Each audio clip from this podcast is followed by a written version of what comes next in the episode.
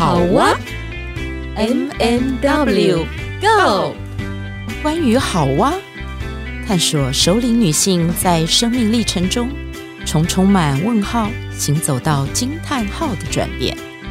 你的好哇又是什么呢？M M W Go。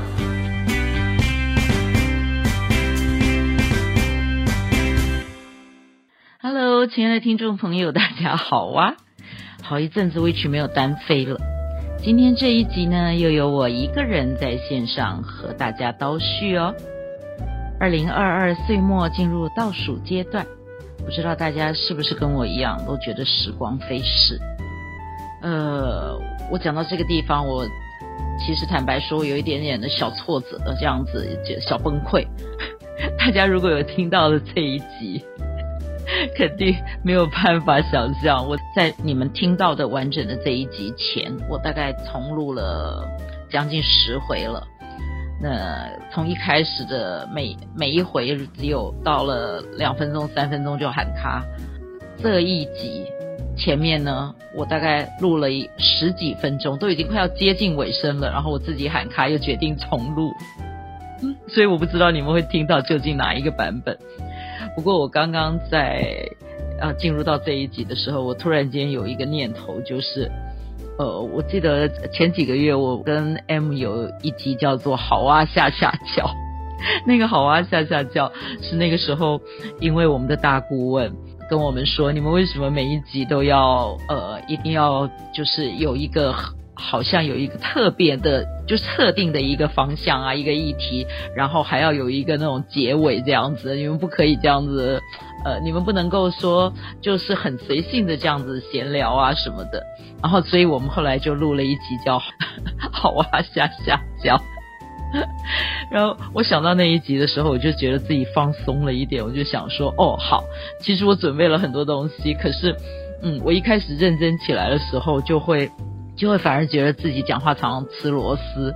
我现在很知道，那个作为一个演员或者是一个呃在配音工作的人的时候，那个一吃螺丝，然后就整部戏喊卡，所有的人的那种崩溃状态，然后那个被被卡的当事人一定很自责。我自己现在就是在这种状态里面。然后呢，刚刚说我在。进入到这一次重录的时候，我就决，我就做了一个决定。我决定呢，我不一定要把我本来准备的东西讲的那么的完整，所以这一集可能叫做跳痛的 Witch 叨叨念。我我给自己马上下了一个标，然后我就轻松起来。好，呃，第一个想要跟大家来谈谈的是说，哎，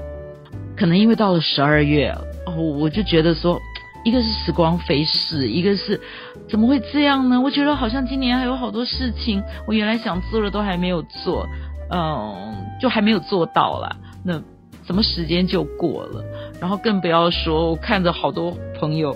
都已经开始出国了，哦，我的心都跟着飞了。然后就在想说，我也好想去玩，我也好想去玩。可是坦白说，我。我是对于出远门这件事情是还有一些小犹豫的，所以我就只能够坐在这里叨叨念。对，其实我在写这一集的一个大纲的时候，我一开始的时候，我本来要从 跟大家谈岁数和长大这件事情开始。那呃，我那时候想要做的是说，哎，我想要问问大家说，不知道大家有没有发现说，你现在几岁？我现在问的是身份证上的年纪。那当你听到这些问题的时候，你会不会毫不犹豫的说出你的年龄，还是你会拼命摇头，不想承认身份证上的年龄？另外一个问题是，你觉得自己现在像几岁？有没有听出来分别？一个是你现在几岁呢？一个是你觉得自己现在像几岁？我抛出来这个问题，是因为我本来想要跟大家特别来谈，呃，岁数和长大这件事情。可是我发现我，我我一开始写写写的时候，然后我就开始天马行空的吧，东写一点，西写一点。嗯，为什么会想要问这个岁数跟长大这件事情？其中一个是因为我最近呃自己参与的志工团，今年成立满二十年。我们的团体的多数成员就是目前这个阶段是乐龄乐龄阶段了。那可是我们的志工服务的对象是呃青少年，我们是做青少年的关怀跟陪伴服务。那也因为面对青少年吧，可能这样二十年走下来，那我们就一直都保持年轻的心态，不然我们很难跟青少年对话的。也特别觉得有趣的是，哎，这一群陪伴青少年的伙伴，明明都走了二十年了，可是我们每次在上培训课程啊、读书会的时候，我就发现说，大家哦，那个互动的那种模式啊，那个场景，常常就是出现青少年一样的那种互动。那我看着他们的时候，我就会想说，哇，你们到底几岁啦？这样子，怎么还可以有的时候这样子吵闹成这样，或是？或是搞笑成这样，或是很天真成这样，这样。我虽然这样说，其实我还是蛮爱我们的志工团。我也觉得说，我我在那个团体里面，嗯，有的时候好像要很认真，因为啊，作为一个资深成员，那你就会必须要好像感觉是自己要有的时候要 hold 住。那可是每次跟他们玩起来的时候，又觉得啊，实在太好笑了。我说到这里，我真的是有一些有一些话想要想要跟大家分享是，你知道一个团体走二十年，而且是志愿服务的团体，然后我们不是一个很大的团体，人数并不多。那可是我们里面的伙伴呢，能够这样子，不管有有的真的就是二十年了哈，那有的至少也有十来年了，那有的可能是比较比较新进的成员，可是。新进的成员都会发现说：“哎，我们这团体很奇妙，这样子，就是老的不像老的，这样小的不像小的。”我真的要这么说，我不晓得这一集会不会有我们的伙伴听到，然后他们一定知道我在讲什么。可是其他的听众朋友可能会会想说：“哎，Which 这一回是怎么了？这样子，然后说话不知道颠三倒四的这样。”没错，我真的是被我刚刚前面哦自己卡自己的十回，然后有一点有一点那种小挫败，然后突然间就想说不管了，我就是要来跳痛一下，这样呃这边讲一点，那边讲一点。那我要讲的时候，我我现在就要跳到我另外准备的想讲的。对，其实我我本来是要跟大家分享的是我这一段时间我很爱看的一个影集。那那个影集叫做《火速火速救援最前线》，他他是那个在谈消防人员的工作这样子。然后这一个《火速救援最前线》，其实它是一个，就像我不知道大家有没有看 CSI 犯罪现场，CSI 犯罪现场有所谓的洛杉矶、呃迈阿密，然后 Las Vegas，嗯。那这个火速救援最前线呢，它这一个是，嗯，等于是第二个那个算是另外一支吧，另外一支线这样子，它叫做孤星奋战。孤星就是那个星，就是天上的星星。那大家听到孤星奋战，你知道就会明白说，哎，你明明是要一个消防队，你是一个整体，然后去那个火警现场救援，可是他竟然取名叫孤星奋战。那我我在看了这个影集之后呢，呃，其实看了几季了吧？那看了之后，我就发现说，哦，他其实好像在谈的是这里面的每一个人都有因为个人的议题，然后呢，他们虽然做的是救难、救火。这么紧急的那个当下，大家要彼此合作才能够完成的工作。可是回到他们的生活里，呃，这里面的不管是谁，好像都常常会在面对他自己需要救援的时候，没有办法开口求助。嗯，这是很奇妙的一件事吧？就因为这样子的探讨的一个议题，让我迷上了这部影集。呃，比如说这部影集里面开始的时候，那个主角。主角是那个队长嘛，那这个队长呢，他发现他自己就是得了癌症，那他的儿子也是他救火队上的队员，可是呢，他竟然没有告诉他的儿子，他就单独的自己一个人，悄悄的去接受化疗，然后一直到他发现他的头发开始掉，他就开始很紧张，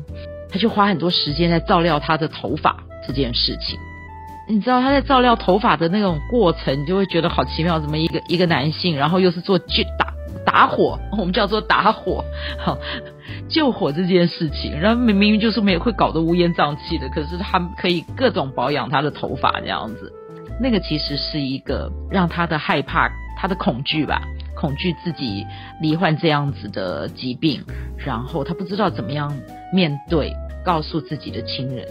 所以呢，就用别的方式来转移注意力。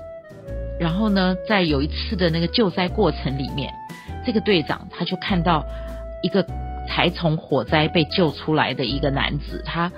完全不顾自己的伤，他就说他没事，他没事。那个男子他把专注力都放在他还在火场里面的那个小小孩身上，一直到孩子被救出来的时候，这个父亲就看到孩子安全了之后。他竟然就倒下来，大家才发现这个父亲的伤很重。结果倒过来是孩子目睹了父亲的死亡。那这个得了癌症的这个救火队长呢，就突然间明白说，他不能够让他自己的儿子也面临就是目睹父亲死亡，然后完全无助无力的那个这样的遗憾。那结果呢，在他还没有来得及跟儿子说他的病情的时候，儿子就发现了他爸爸在用的一个药物，那儿子就很生气地追问父亲说：“你为什么不告诉我？你为什么不告诉我？”那儿子那个生气得不得了，而且有一点情绪失控，就质问他的父亲说：“你是不是认为我不够坚强，我没有办法面对事实，所以你不敢告诉我，你不肯告诉我，你认为我不够好？”结果没有想到那个。这个做父亲的救就消防队长竟然失控哭了出来，掉了眼泪，对儿子说：“其实是我自己太脆弱，太害怕，所以我没有办法勇敢的面对这件事，勇敢的告诉你。”然后画面就是父子两个人相拥而泣。那一集的这个呃短的这个父子互动的这个过程。我觉得他很深刻的描绘出我们在现实生活里面，每一个人在面对自己的生命挑战的时候，都会以为说没有人能够明白，然后很努力的压抑自己的情绪，很努力的隐藏隐藏那个真相，认为说如果这个真相被揭露，别人就会看到自己的看到自己那个。好像不堪一击的那个脆弱的那一部分，那显现脆弱似乎是我们的文化里面很难很难被接受的一种一种状态，是吗？应该怎么说呢？就像我们常常会说，哦、呃，看到小小孩哭，我们就跟他说，啊、哦，不要哭，不要哭。如果是男生，我们就会跟他说，男生要要勇敢，所以不能哭。然后有的时候呢，我们。为了要叫孩子不要哭，还会说哦，比如说他跌倒了，就说他撞到了是那个东西不对，不是孩子，不是孩子自己没有注意到。那然后大人就这样惊慌失措，好像就是不能哭这件事情，一直都是好像不管中外的文化里面是一个很奇妙的一个那种共通性吧。也因为这样，也因为我们好像不能够在外人面前示弱，我们少了一个让人跟人可以亲近的那个机会。其实你知道示弱是一个是一个很勇敢的事情。关于这个部分，我自己也觉得，嗯，回到我我不晓得在在我们的刚开始我们在录这个节目的时候，我记得那时候我有跟 M 在节目中谈到我自己也曾经罹患癌症。那个时候呢，我突然间发现一件事情，就是过去的我一直觉得自己。什么都可以自己来，我可以一个人做很多事情，我很独立，很坚强，很很能干。有些人会说我很能干，然后什么事情我都可以都可以处理好，可以面对工作或者是家庭，好像很多事情都我可以掌握的。可是那一次生病的时候，我有一个瞬间，我突然间发现一件事情，就是过去的自己。太太勇敢，太坚强，是这样吗？啊，不对，不对，不是勇敢那个部分，是说我一直认为我自己可以做到，我就不用求人。所以呢，很多时候我就是独自一个人，面对很多议题。那我从应该是这样说吧，我从出社会开始，从小从出社会，然后一直到结婚，有很多时刻我都觉得我自己是一个人在面对。但是那个时候生病的时候，我就突然间发现说，我应该要，也不是应该要吧，是我可以表达我需要别人陪伴。其实我是需要人陪伴的。所以那个时候，我就邀约我一个好朋友，跟他说：“嗯，我想要请你陪我这一段历程，就是在我看诊，然后检查、准备开刀前那个过程。然后这个好朋友也一直陪着我，一直走过我那一段很重要的时光。那一段时光让我发现说，当我表达我的需要的时候。”其实我身边有很多人愿意伸出手来，可是过去的我可能会觉得说，我可以自己做到的，我干嘛要，我干嘛要麻烦别人？那我在看《孤星奋战》的时候，我就是有一种好同理到那个队长吧，我好明白说，因为他自己脆弱，他害怕，他没有勇气告诉自己的孩子，他没有勇气告诉他的队友们。因为他怕他自己没有办法控制住自己的病情，然后他害怕自己失去那个工作。那当他能够面对这些东西，然后告诉所有人他的状态的时候，他发现说别人并不会因为这样看轻他，反而会反而会更加的支持他，更加的愿意伸出手来帮助他。到后来呢，当然哦，这个影集因为那个是男主角嘛，所以他就他的癌症是控制住的。可是我觉得这一段戏的时候，我好感动，我真的好感动。在同样那一季里面，还谈到还有一个男生，不是还有一个男生，还有还有一个就是那个消防队的队员，他其实他的状态是因为他在火场上失去了他整个团队。他是唯一，就是那一整个消防队里面唯一存活下来的人。你知道，灾难的幸存者会有一个状态，就是他会有很深的自责，他会觉得为什么我没有跟大家一起就走了，然后我一个人留下来。他不认为这是他的幸运，他认为是因为他没有，他好像没有做到什么，才会没有救到他的伙伴。所以他在很深的自责里面，他没有办法接受那个现实，也不愿意接受心理咨商。显现在外面的就是一种强大的愤怒。那当他突然间面对一个新的队长，就质疑他，他的情绪这么大，他怎么样能够回到他的工作上面，而不会因为他的情绪影响工作？那这个消防队员就更愤怒了。那幸好他其实他旁边也是有他的太太，然后这个这个新的队长愿意给他机会，而且不断的鼓励他。那。这一段是很特别的一段，就是这个消防队员后来他在咨商室里面，那个心理师请他专注在呼吸上，回到出事现场，让自己的情绪释放。可是呢，他在那个当下他没有办法，他就夺门而逃。结果没想到说，真的在火场救援的时候出现类似情境，他果然就开始开始那个恐惧的状态就出现了。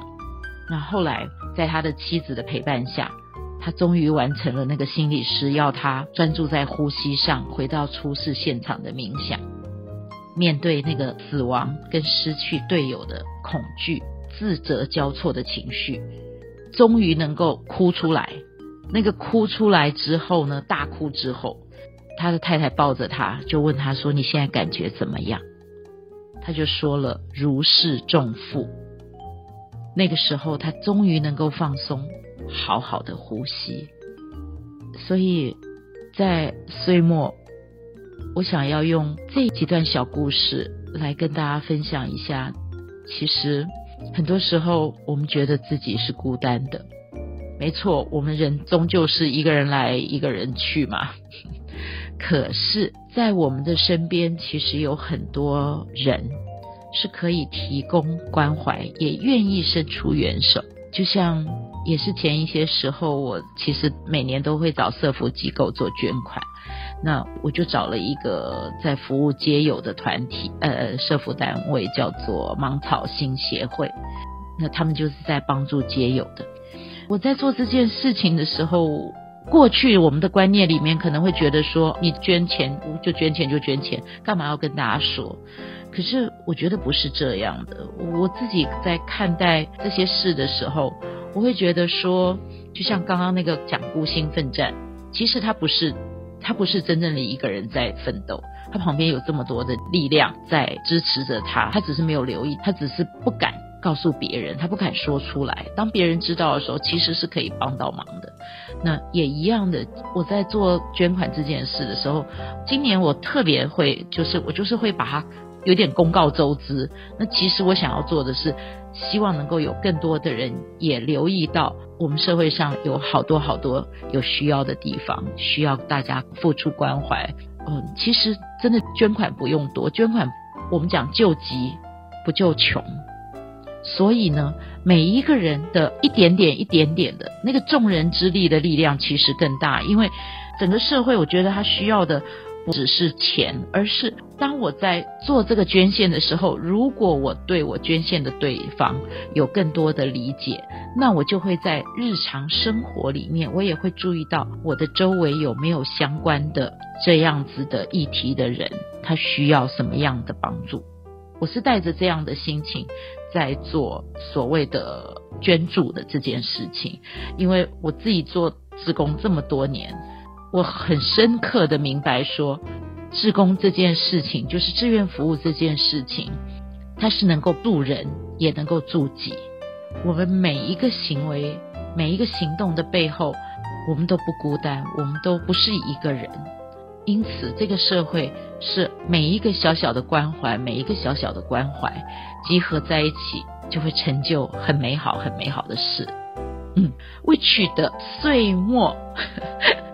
岁末单飞倒叙到了尾声了。如果各位朋友发现说啊，我又开始动，就是你知道，自言自语是一件困难的事情。好今天呢，节目告了一个段落了。各位亲爱的好哇听众朋友，请记得哦，我刚刚说了那么多，那回头来就是，其实我是要跟大家说，好哇需要你一杯咖啡的 donate，那一杯咖啡可以带给我们很大很大的支持跟鼓励哦。谢谢各位听众朋友，我们下回见。